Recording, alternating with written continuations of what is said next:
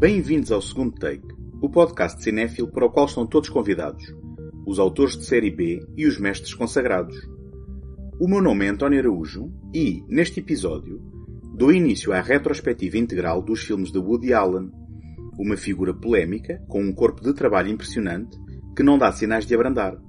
Nesta primeira parte, vamos percorrer a filmografia entre 1965 e 1979, marcada pelo arranque com comédias desbragadas, pela colaboração com Diane Keaton e pela consagração pela Academia de Hollywood. Este episódio é apoiado pela Take Cinema Magazine.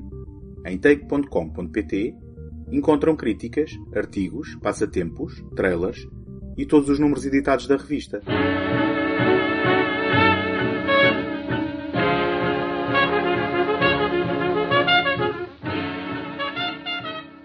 Woody Allen é uma figura polémica. A opinião pública, presentemente, divide-se entre os que o consideram muito provavelmente um perpetrador de crimes sexuais, dos quais conseguiu seguir incólume devido ao seu estatuto e influência nos círculos em que se move, e aqueles que o encaram como um alvo exemplar da atual corrente do politicamente correto, acusado por vozes moralistas a vociferarem de dedo em riste, prontas a apontarem quem demonstre, ou seja, acusado de, ter pisado a linha tenue que demarca aquilo que entendem por moralmente aceitável. A este propósito, Pedro Mexia escreveu na crónica As Bruxas de Allen, publicada na revista atual do Expresso em maio de 2019. Primeiro foram os atores, que não voltariam a trabalhar com ele, que se arrependem de ter trabalhado com ele, que já se desfizeram do dinheiro sujo que ganharam a trabalhar com ele. Depois dos atores, ou talvez tenha sido antes, foram os críticos de cinema, incluindo Richard Brody, que, num lamentável texto de autocrítica soviética, Watching Myself Watch Woody Allen Films, o título é todo um programa, descobriu, após investigação exaustiva, que Allen gosta de raparigas novas e escreve argumentos nos quais os poderosos abusam do seu poder aproveitando-se dos vulneráveis. E o problema nem está nas alegações antigas contra o cineasta, mas na histeria de agora. Allen tornou-se tóxico, explicaram-nos, traz publicidade negativa e danos reputacionais e, além disso, insiste em fazer declarações insensíveis ao ar do tempo, mesmo quando o ar do tempo é fétido. Porque qualquer associação a Woody Allen se tornou impossível, uma vez que, como toda a gente sabe, ele abusou da filha adotiva, apesar de ter sido interrogado por polícias que não o prenderam, por peritos que não detectaram nenhuma patologia, apesar de ter sido julgado em tribunal, apesar, enfim, de não haver provas. E onde não há provas, a América é perita nisso. Há bruxas que é preciso queimar. Serve esta introdução para esclarecer que o ciclo integral sobre a filmografia de Woody Allen, a que aqui me proponho, se limita à análise da sua obra enquanto escritor, realizador e ator de longas metragens para cinema, com alguns títulos para televisão que também tentarei ver pelo caminho. É certo que a separação entre homem e artista se torna uma proposta complicada, quando a obra parece refletir de forma tão vincada o autor, independentemente de o próprio negar. Porém, ainda assim, mantenho o princípio e o objetivo. Raros serão os cineastas modernos que trilharam o seu caminho aliados da opinião de terceiros de forma tão persistente como o de Allen, especialmente considerando o volume e periodicidade de lançamento da sua obra igualmente indolente perante elogios, prémios, acusações pessoais, afastamento de parceiros de produção ou até indiferença do público e crítica. Woody Allen nasceu a 1 de dezembro de 1935 no bairro nova-iorquino de Brooklyn como Alan Stewart Konigsberg. De origem judaica, com raízes na Áustria e na Lituânia, teve, mais a irmã Letty nascida oito anos depois, uma infância atribulada, consequência da relação conturbada entre os pais. Mais interessado no beisebol do que na escola, viria, no entanto, a revelar queda para a escrita de piadas que cedo começou a vender ao agente David O. Alber. Quando aos 17 anos de idade mudou legalmente o nome para Heywood Allen, mais tarde adotando o nome artístico Woody Allen, ganhava mais com as piadas que vendia do que os salários combinados dos pais. Entre 1953 e 1954, estudou cinema na New York University e na City College of New York, tendo desistido de ambas. Entretanto, a sua escrita levou-o à NBC, onde escreveu para variados programas humorísticos, tendo trabalhado com nomes míticos da televisão, dramaturgia e comédia americanas como Ed Sullivan, Sid Caesar, Mel Brooks, Carl Reiner, Larry Gelbart, Neil Simon ou Bob Hope.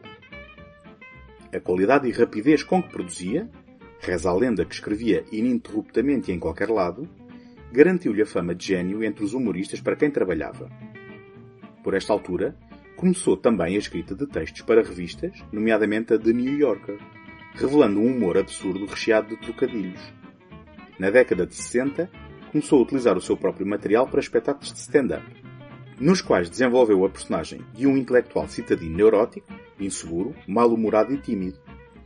O seu registro pouco habitual, aproximando-se mais da conversa natural do que de uma atuação, ao princípio baralhava as audiências, que se foram habituando às suas piadas baseadas em experiências da vida real, normalmente apresentadas com um tom sério, o que intensificava o humor, evitando temas atuais de relevância política e social. Foi nesta altura que passou a ser representado pelo agente Jack Rollins, que viria a ter um papel fundamental na sua carreira cinematográfica. What's new, pussycat? Whoa, whoa, whoa. What's new, pussycat? Whoa,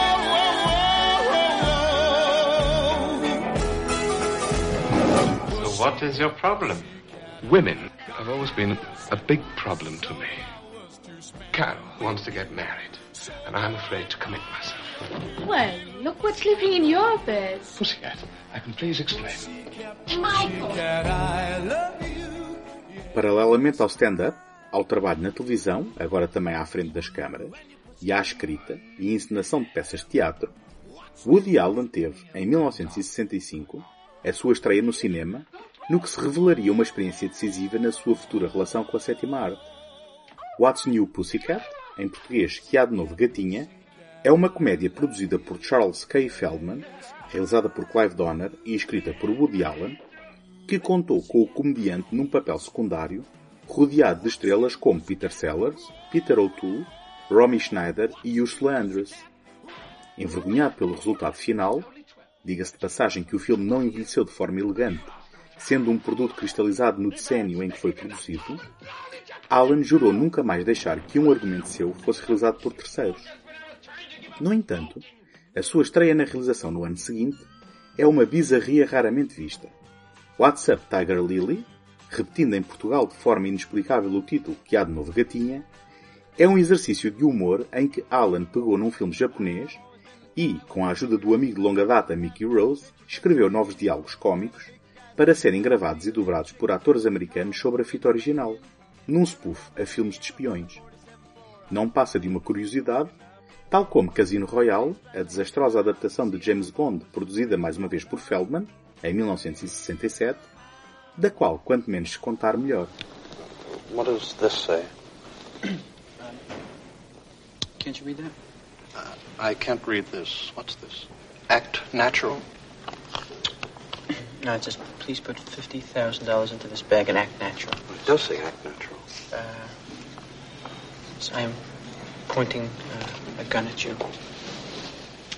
That looks like gub. That doesn't look like gun. No, it's gun. No, that's gub. Uh, that's a B. No, see, that's an N. It's, it's G-U-N. It's gun. Uh, George, would you step over here a moment, please? What does this say?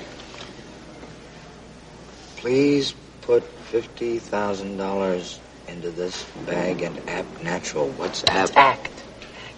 Does this does this look like gub or gun? Gun. See? But what's app mean? It's act. A-C-T. Act natural. Please put $50,000 into this bag. Act natural. It's not... Foi preciso chegar a 1969 para aquela que é, para todos os efeitos, a primeira realização de Woody Allen para o grande ecrã, O Inimigo Público. Dá-se também aqui a primeira produção de Charles H. Joffe, em parceria com o agente Jack Rollins, normalmente não creditado, dois homens que viriam a produzir a maior parte dos títulos do autor. Esta estreia, novamente escrita a quatro mãos com Mickey Rose, adota um registro documental para contar a história de um fora da lei, algo inepto, encarnado por Alan.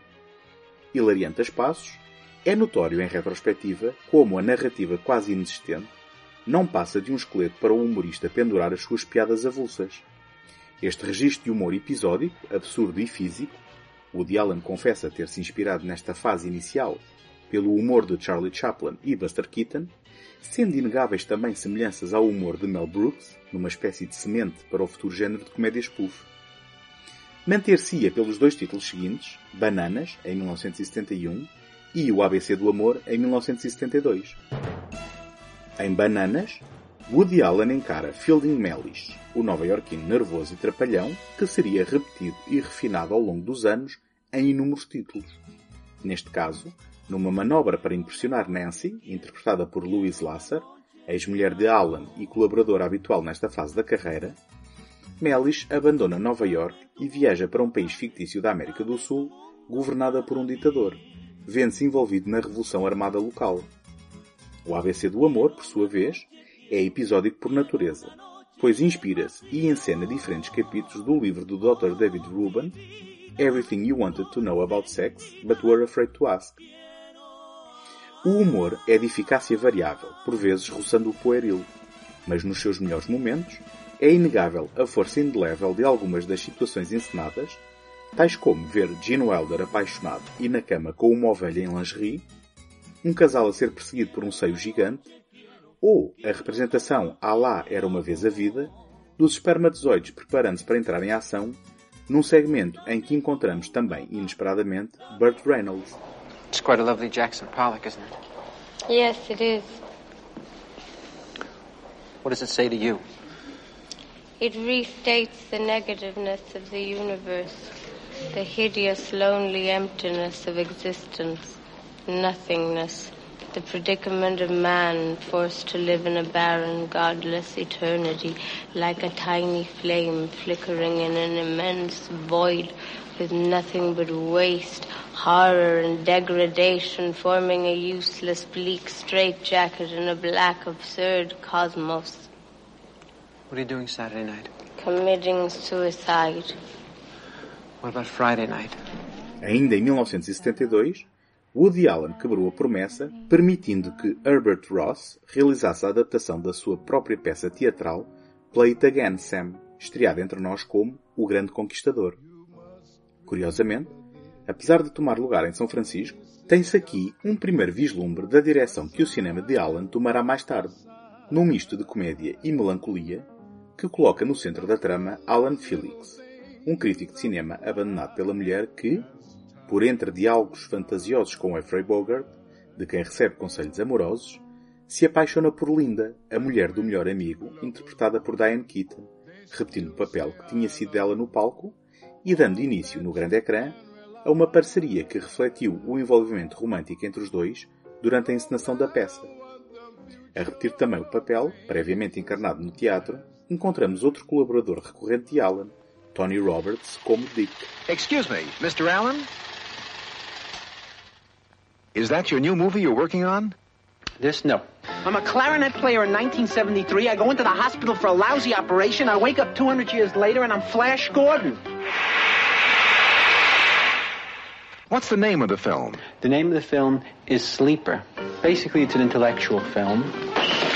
Most of the scenes in it are of a cerebral, almost didactic nature, and there's very little overt comedy in the film.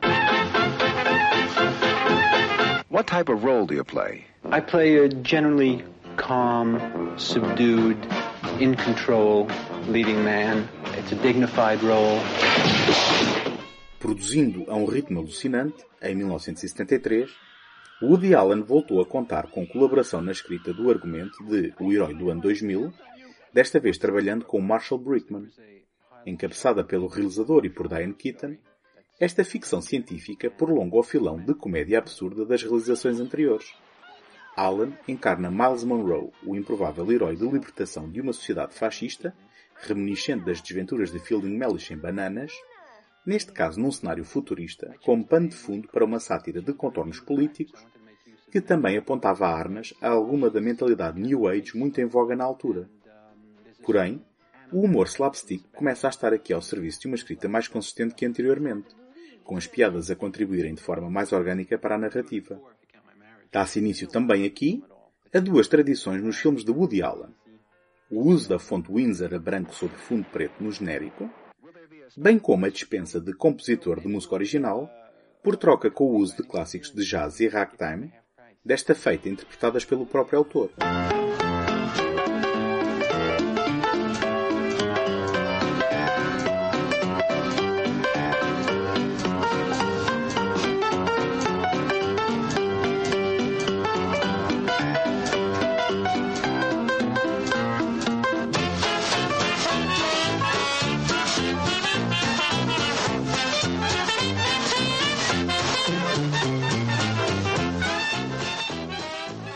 Agradeço a vossa presença desse lado e conto com a vossa ajuda para vos continuar a oferecer este programa todas as semanas. Qualquer podcast como o segundo take vive da visibilidade e de chegar ao maior número de pessoas. Por isso, a melhor forma de o apoiar é deixar uma crítica no Apple Podcasts ou, mais fácil ainda, uma classificação positiva, partilhá-lo através do leitor da vossa preferência e dá-lo a conhecer aos amigos. Podem também visitar segundotake.com, onde encontram artigos e o arquivo de todos os episódios deste programa. E podem também deixar uma palavra através de segundotake.gmail.com.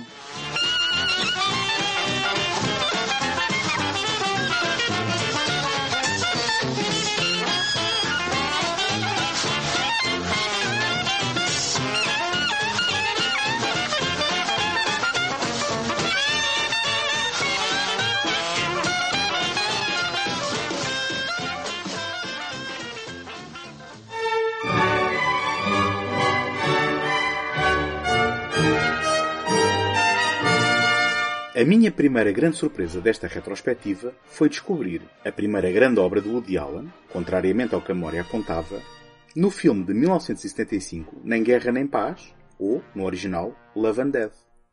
Naquele épico, pelo menos pela escala das anteriores obras do autor, que viria a proclamar nunca mais filmar longe da sua Nova York, dada a produção acidentada na Europa, Woody Allen consolida de forma perfeita o seu sentido de humor com uma imensa bagagem literária e cultural numa paródia a grandes clássicos da literatura russa, com situações e diálogos a referenciarem obras de Dostoiévski ou Tolstói.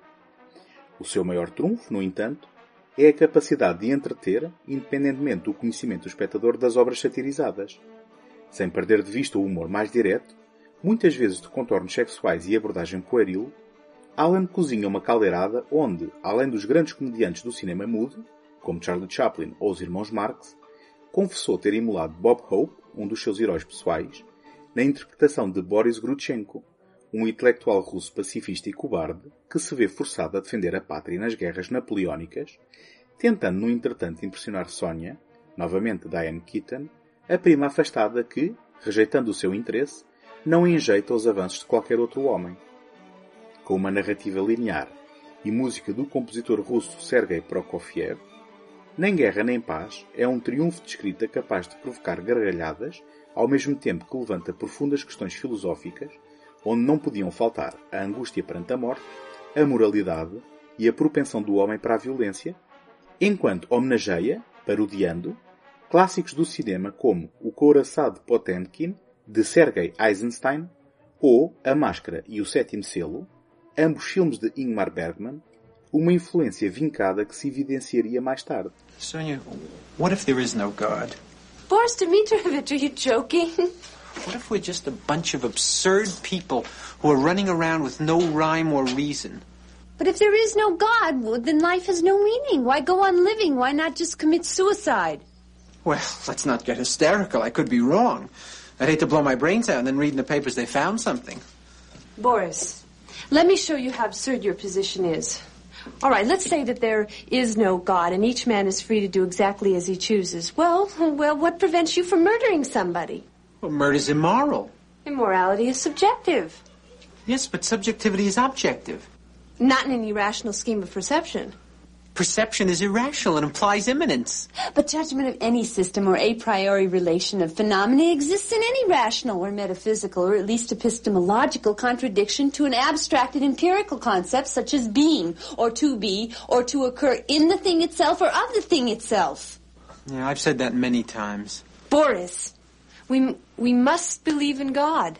If I could just see a miracle, just just one miracle. If if I could see a burning bush, or or the seas part, or or my uncle Sasha pick up a check.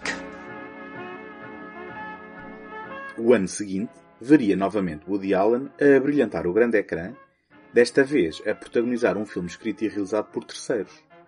Em O Testa de Ferro, escrito por Walter Bernstein e realizado por Martin Reed, encarnou Howard Prince, um caixa de restaurante que aceita assinar os argumentos de amigos escritores colocados na lista negra na década de 50, tornando-se uma celebridade inesperada no meio televisivo. Alan oferece alguma inocência e leveza à personagem, ganhando progressivamente maior consciência política das implicações da perseguição e discriminação que testemunha e no qual é implicado, nomeadamente ao travar amizade com Eki Brown, uma antiga estrela da comédia interpretada por Zero Mostel.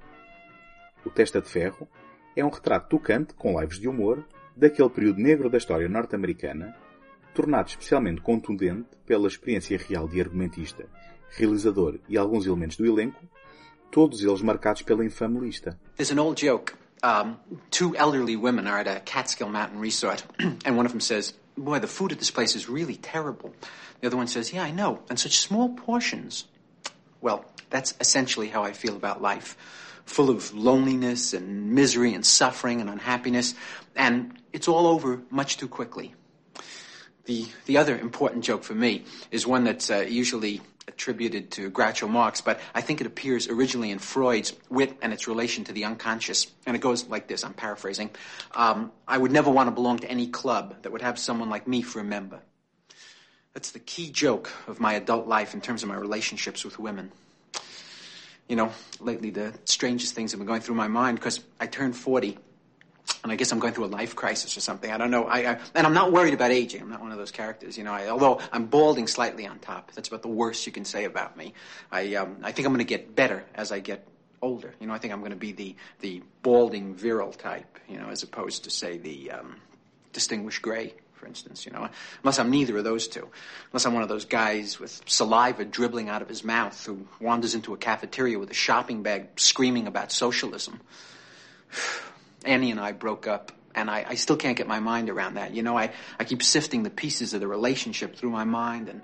Se Nem Guerra Nem Paz se apresentou como o título de transição na carreira de Woody Allen, em 1977, Annie Hall foi o filme da viragem total inspirado por Diane Keaton, cujo nome de nascença é Diane Hall, e procurando escrever algo mais substancial, libertando-se da muleta das piadas dos filmes anteriores, Alan voltou a colaborar com Marshall Brickman na escrita daquele que se tornaria um dos seus filmes assinatura. Não quer isto dizer que tenha abdicado totalmente do humor.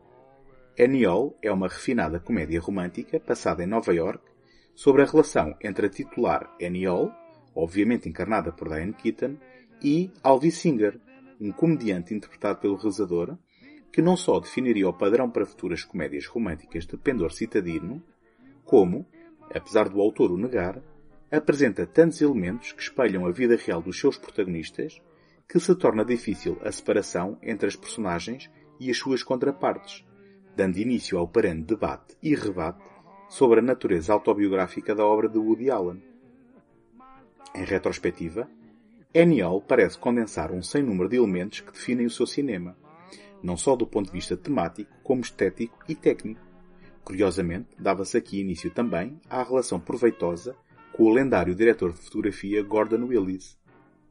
Tematicamente estão presentes as ansiedades de meia-idade, as dificuldades da vida a dois, a psicanálise como elemento fundamental para a vivência citadina e moderna, o confronto com a possibilidade da morte.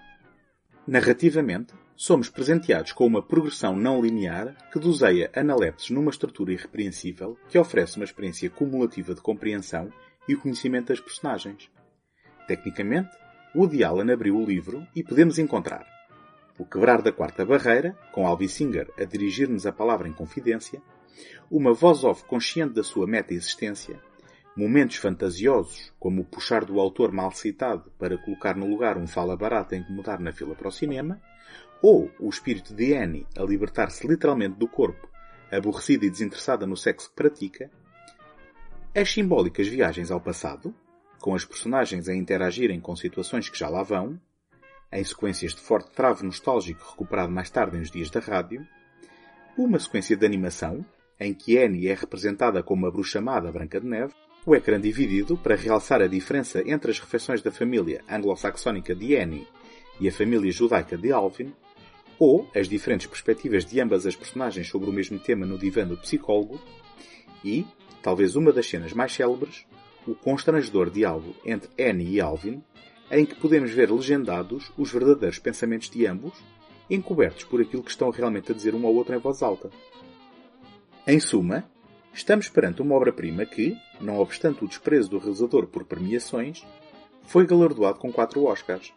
Melhor argumento original, atriz principal, realizador e filme. Sem parar para apreciar a aclamação de Annie Hall, Woody Allen escreveu e realizou em 1978 Intimidade. Interiors no original, a primeira realização em que não participou também como ator, marcou a viragem total de comédias recambulescas para o drama, com o autor a evitar diligentemente qualquer vislumbre de humor ou piadas nos diálogos e nas situações encenadas. Intimidade conta a história de uma família a confrontar-se com a sua própria desintegração. Na sequência da separação outonal entre o patriarca Arthur e G. Marshall e a esposa Eve, Geraldine Page, observamos o impacto nas filhas adultas. Renata, Diane Keaton, uma poeta de sucesso, encoraja alegremente as ilusões de Eva sobre a possibilidade de reconciliar o casamento, enquanto lida com um marido criativamente frustrado e as suas próprias neuroses. Joey, Mary Beth Earth, é mais realista, intensificando a perene fricção com Eva, o que coloca em causa as suas tentativas de se aproximar da mãe que, por sua vez, nunca aprovou seu namorado Mike, Sam Waterston. Por fim, Flynn, Christine Griffith, uma atriz televisiva de sucesso, está consciente do tempo limitado que tem até que a sua beleza comece a desaparecer de mãos dadas com a carreira. Normalmente apontado como o filme em que emula Ingmar Bergman, autor que venerava, Alan cita o dramaturgo americano Eugene O'Neill e especialmente o escritor russo Anton Chekhov como influências para Intimidade. Presentes continuam as suas preocupações temáticas e os típicos diálogos declarativos, bem como a estrutura fragmentada de Annie Hall. Mas ressente-se a falta do humor, espírito e leveza que fizeram daquele um triunfo. Intimidade dá a sensação de um autor em experiência formal, à procura dos limites da sua voz, e, apesar das suas virtudes, não é tão recompensador como o filme que o precede, nem como aquele que o sucede.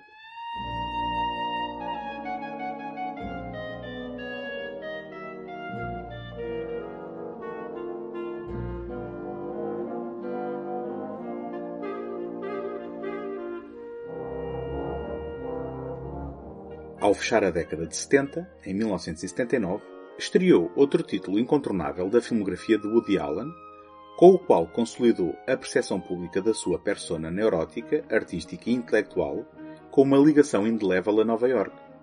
Manhattan é, e desculpem os lugares comuns, uma carta de amor à cidade que lhe dá título. Ilustrado com música de George Gershwin, com destaque para a famosa montagem de abertura ao som de Rhapsody in Blue, e uma extraordinária fotografia a preto e branco de Gordon Willis, que não só romantiza Nova York, como a parece cristalizar e preservar como um local fantástico saído de contos e lendas, ou melhor dizendo, das memórias de infância do autor, Manhattan, novamente escrita em colaboração com Marshall Brickman, é o reencontrar do equilíbrio de tom, alguns entre a leveza de Annie Hall e a seriedade e intimidade.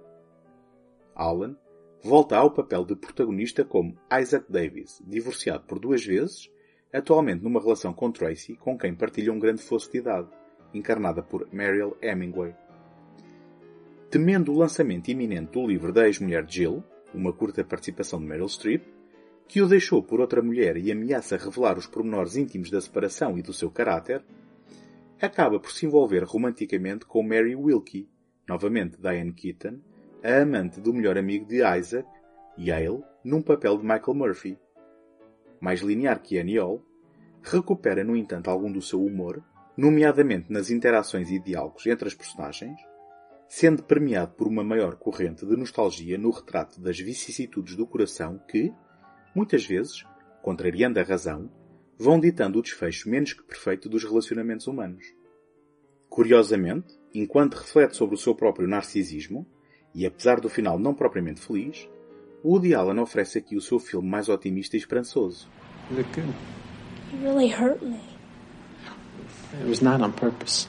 You know, I mean, I, I you know, it was, I mean, you know, it's just the way I was looking at things then. Why be back in six months. Six months? Are you kidding? Six months you're gonna go for? We've gone this long.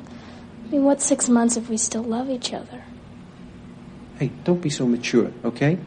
I mean, six months is a long time. Six months, you know, you're going to be you be in in in, in working in a theater there. You'll be with actors and directors. You know, you you know you go to rehearsal and you you hang out with those people. You have lunch a lot, and and well, you know, attachments form, and and you know, I mean, you you don't want to get into that kind of. I mean, you you'll change. You know, you be you'd be six months. You'll be a completely different person.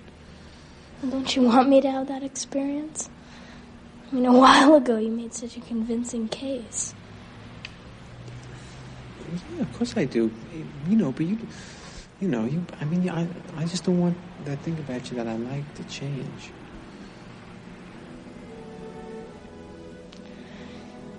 I've got to make a plane.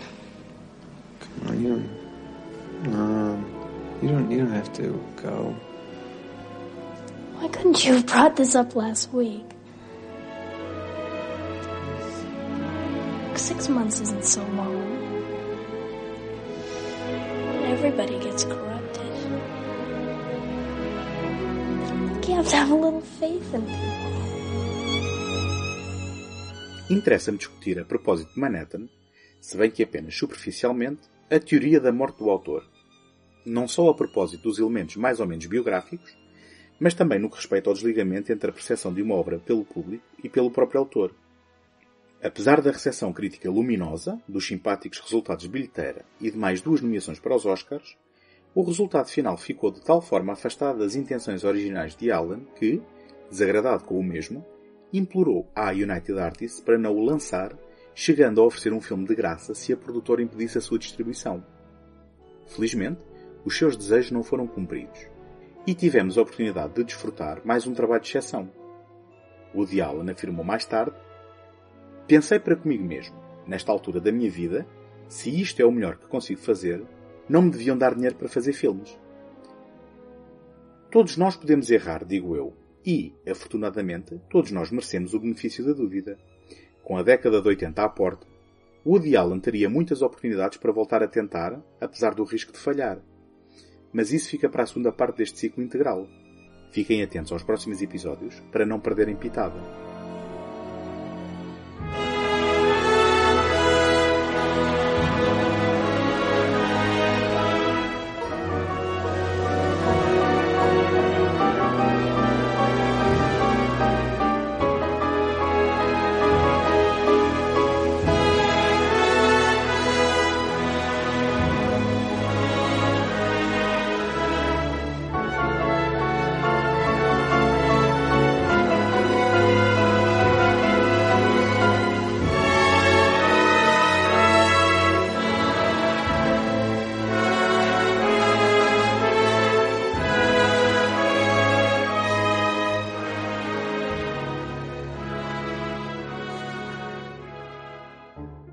Encontramos na próxima semana.